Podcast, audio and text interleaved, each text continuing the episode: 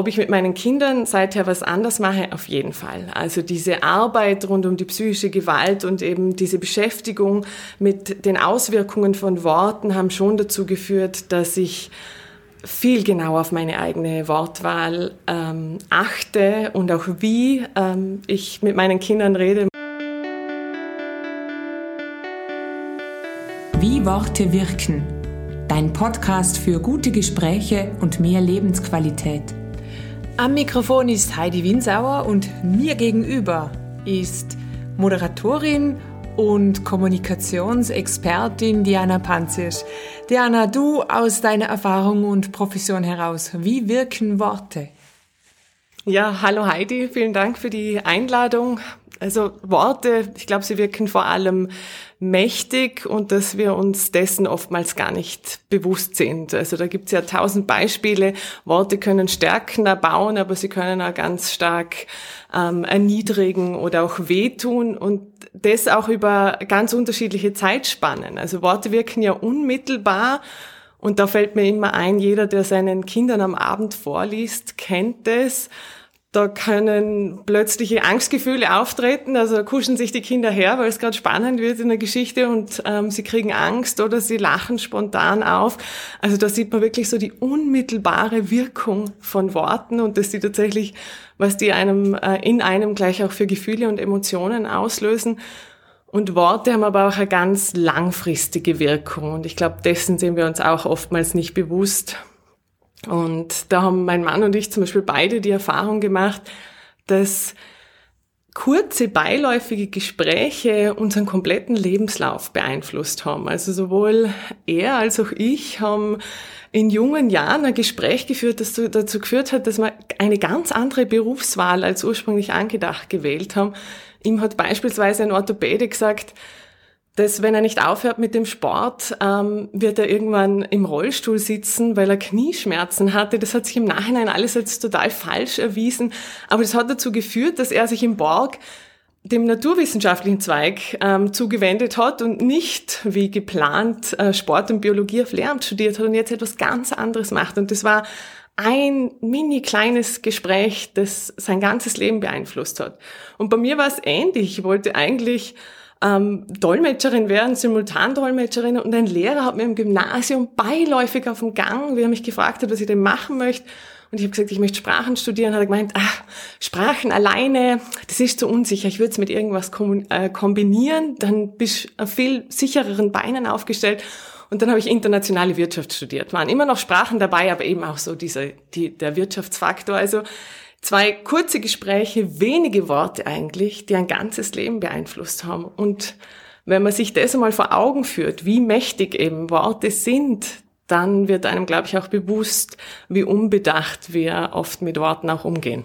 Stimmt, ja. Jetzt, wenn ich so überlege, sind auch bei mir ein paar so nebenher Gespräche, an die erinnere ich mich noch oft und die waren sicher wegweisend. Ja.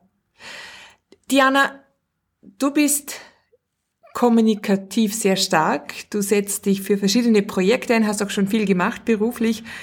Zwei möchte ich herauspicken. Das eine ist äh, Female, das Fraueninformationszentrum in Vorarlberg. Kommen wir zuerst zu dem. Da gab es letztes Jahr diese Kampagne Wertvoll und Stark, Projekt gegen psychische Gewalt. Erzähl uns da bitte etwas darüber.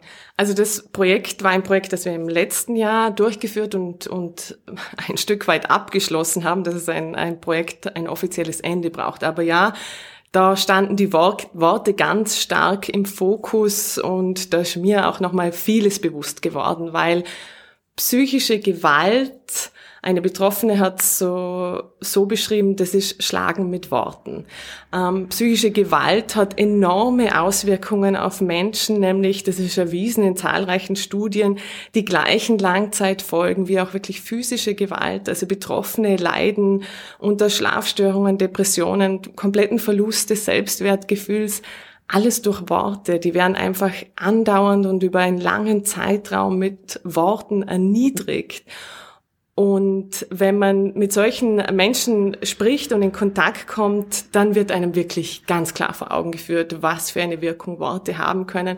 Und es gibt ja tatsächlich auch Befragungen von Gewaltopfern, ähm, auch unter Kindern und aber auch unter Erwachsenen, die sagen, wenn sie beides erlebt haben, dann sagen sie, das Schlagen war weniger schlimm als wie die Worte. Und da sieht man mal, ja, also das sind einfach so Sachen, die gehen unter die Haut. Da sieht man wirklich, was Worte anrichten können auch. Es ist ja eigentlich auch ziemlich fies, mit Worten jemanden verletzen, weil es gibt keine blauen Flecken. Ich hinterlasse keine sichtbaren Spuren. Ganz genau. Also das ist, du beschreibst genau das, was viele Betroffene auch sagen, dass sie sich oftmals gewünscht haben, äh, dass man sie schlägt, weil die Außenwelt, das sieht man dann. Ähm, es ist ganz schwer zu beschreiben, was man, was das eigentlich mit einem machen kann, vor allem wenn man das über Jahre erlebt und ganz schwer auch für das Umfeld zu begreifen. Und mit dieser Kampagne, also mit dem Projekt Projekt Wertvoll und Stark und der dazugehörigen Kampagne, weil es Zeit ist, wollten wir genau dieses Bewusstsein in der Bevölkerung schärfen, dass es erstens ein sehr häufig, also ein, eine sehr weit verbreitete Gewaltform ist und dass es eben eine Gewaltform ist mit massiven Auswirkungen, diese psychische Gewalt, die, äh, also möchte man fast sagen, ausschließlich über Worte funktioniert. Machst du jetzt was anders in der Art, wie du mit den Kindern sprichst? Ich meine, als Kommunikationsexpertin ist man sowieso ein bisschen bewusst, aber jetzt vor allem nach diesem Projekt machst du da etwas ganz bewusst, gezielt in, mit den Worten? Ja, auf jeden Fall. Also ich mag ja diesen Begriff Kommunikationsexpertin eigentlich gar nicht, weil Expertin, das drückt für mich immer so aus, eben man ist Profi in etwas und macht alles richtig. Ähm, das sehe ich bei mir überhaupt nicht so. Ähm, ich ertappe mich ganz oft dabei, äh, dass ich mir im Nachhinein denke, na super, wieder alles falsch gemacht. Aber das kennen wir auch. Das ist der schöne Unterschied zwischen Wissen und Anwenden. Also ich würde behaupten, ich bin Kommunikationsvielfalterin und Kommunikationsbeauftragte. Ob ich mit meinen Kindern seither was anders mache, auf jeden Fall. Also diese Arbeit rund um die psychische Gewalt und eben diese Beschäftigung mit den Auswirkungen von Worten haben schon dazu geführt, dass ich viel genauer auf meine eigene Wortwahl ähm, achte und auch wie ähm, ich mit meinen Kindern rede. Man sagt ja so schön, oder? Der Ton macht die Musik. Ähm, also auch das hat ja äh, ist ganz ausschlaggebend, was wir beim Gegenüber auslösen, nicht nur was wir sagen, sondern wie wir es sagen. Und ich mache bei weitem nicht alles richtig, ähm, aber ich mache vieles bewusster und ich versuche es jeden Tag aufs Neue besser oder richtig zu machen, so dass ich meine Kinder eben stärke. Ich möchte sie ja mit den Worten aufbauen, befähigen, stärken, ihnen ihr Selbstwertgefühl ähm, festigen und erhöhen und nicht das Gegenteil erreichen. Und gerade Kinder, finde ich, sind ein wunderbarer Spiegel, also auch ein sehr ähm, schmerzhafter Spiegel manchmal, wenn man sieht, was die eigenen Worte so auslösen können und dass man das ja gar nicht so bezweckt hat also ich würde ja behaupten, meine Kinder haben mich erst auf diesen, auf diesen Weg gebracht, mich intensiver mit der Wirkung von Worten auseinanderzusetzen. Oh, das kommt mir doch sehr bekannt vor. Bin ausgebildete Kindergartenpädagogin mit Praxis, bin Kommunikationstrainerin im Umgang mit meinen eigenen Kindern. Hilft mir das manchmal überhaupt nicht. Äh, kommen wir zu einem anderen Projekt, das du aktuell betreust, Sindbad. Das gibt's österreichweit schon seit längerem. Du belebst jetzt seit kurzem Sindbad Vorarlberg. Erzähl uns da etwas darüber. Genau, also Sindbad wurde 2016 in Wien gegründet und wir, das sind mein Kollege Wolfgang Eller und ich, wir bauen jetzt den Standort in Vorarlberg auf. Sindbad ist ein Mentoring-Programm für benachteiligte Jugendliche im letzten Pflichtschuljahr. Und wir setzen die in Beziehung mit Mentoren und Mentorinnen. Das sind äh, junge Berufstätige zwischen 20 und 35, die soziale Verantwortung übernehmen wollen.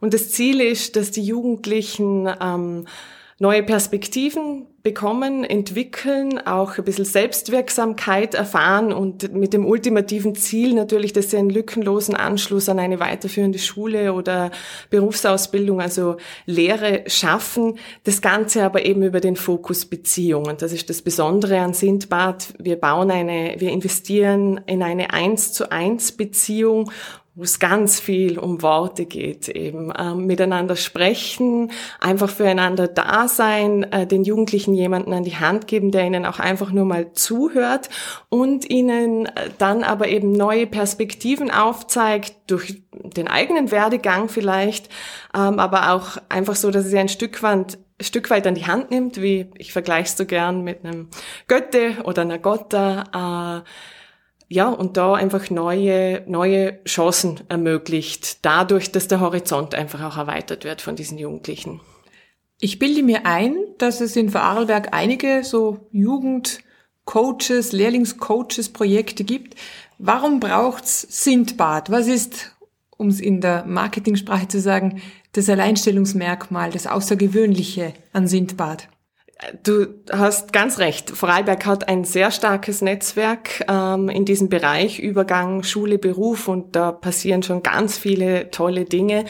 Ähm, und wir sehen uns wirklich nur als weiteren Baustein. Vorarlberg hat sich dieses schöne Ziel gesetzt, bis 2035 zum chancenreichsten Lebensraum für Kinder und Jugendliche zu werden. Und das möchten wir vollends unterstützen. Und wir sehen uns da als weiteren Baustein, der sich in das bereits starke Netzwerk einfügt.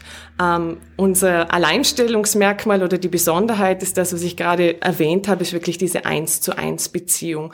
Ähm, unsere Mentoring-Paare sind für acht bis zwölf Monate in einem ganz intensiven Austausch. Das können die wenigsten Institutionen über diesen Zeitraum leisten. Aber es ist vor allem diese eins zu eins Beziehung. Und wirklich der Fokus liegt hier auf Beziehung. Ähm, dort, wo Beziehung entsteht, entsteht Vertrauen und wo Vertrauen da ist, sind ganz neue Dinge und ganz neue Wege möglich. Und deswegen ist es bei uns auch nicht so, dass wir gleich mal, wenn sich der Mentee und die Mentorin oder der Mentor finden, ähm, jetzt gleich mal irgendwelche Probleme oder Herausforderungen angehen, sondern die sollen sich erstmal kennenlernen und eine Beziehung zueinander aufbauen. Und wenn dann das Vertrauen da ist, dann kann man über Dinge sprechen, wie den weiteren beruflichen oder schulischen Weg. Und manchmal tut es ja auch ganz gut, mit einer völlig fremden Person über etwas zu sprechen, das nichts vorbelastet. Genau. Und ähm, die Mentoren und Mentorinnen, die machen das ja freiwillig, die kommen auch freiwillig zu uns und sagen, ich, ich möchte jemandem helfen, die glauben auch wie wir an so etwas wie Chancengerechtigkeit für Kinder und Jugendliche, die vielleicht jetzt nicht von Haus aus so gesegnet sind wie manch andere. Das heißt, die kommen mit einer positiven Einstellung, und da sind wir bei der positiven Kommunikation, ähm, die sind, die werden nicht ähm, gleich mal nach den Schwächen des Jugendlichen suchen und dann darauf herumhacken, sondern ganz im Gegenteil. Da ist der Start der Beziehung natürlich schon ein ganz ein anderer und ein viel positiverer. Wie wird man Mentor, Mentorin? Ich mit meinen 44 Jahren bin ja zu alt für euch. Ja,